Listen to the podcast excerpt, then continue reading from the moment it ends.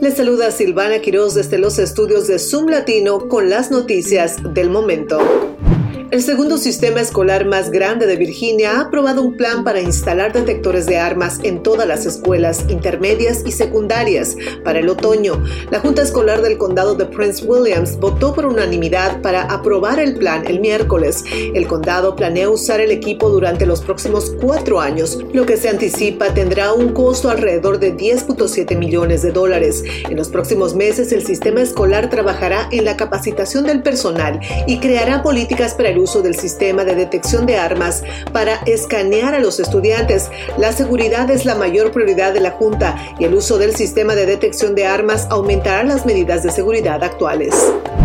En otra información, un grupo de críticos de Zoe Sepper, la primera legisladora transgénero de Montana, hizo llamadas falsas para enviar un equipo SWAT a la casa de su pareja, Erin Reed, también transgénero. Reed alertó a la policía de Maryland, quienes acudieron a hacer una verificación de bienestar en lugar de enviar al equipo SWAT. Esto sucedió después de que a se le prohibiera hablar en contra de un proyecto de ley que prohíbe la atención de afirmación de género para jóvenes transgéneros en Montana.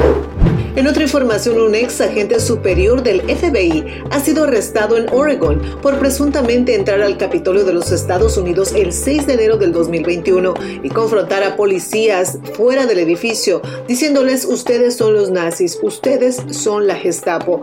¡Qué vergüenza! Jared L. Wise, de 50 años, fue agente especial y superior del FBI desde el 2004 hasta el 2017, según una declaración jurada presentada en el Tribunal Federal en Washington DC el mes pasado.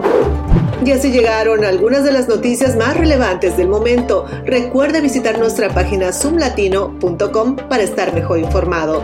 Los dejo en compañía de radioéxito24.com.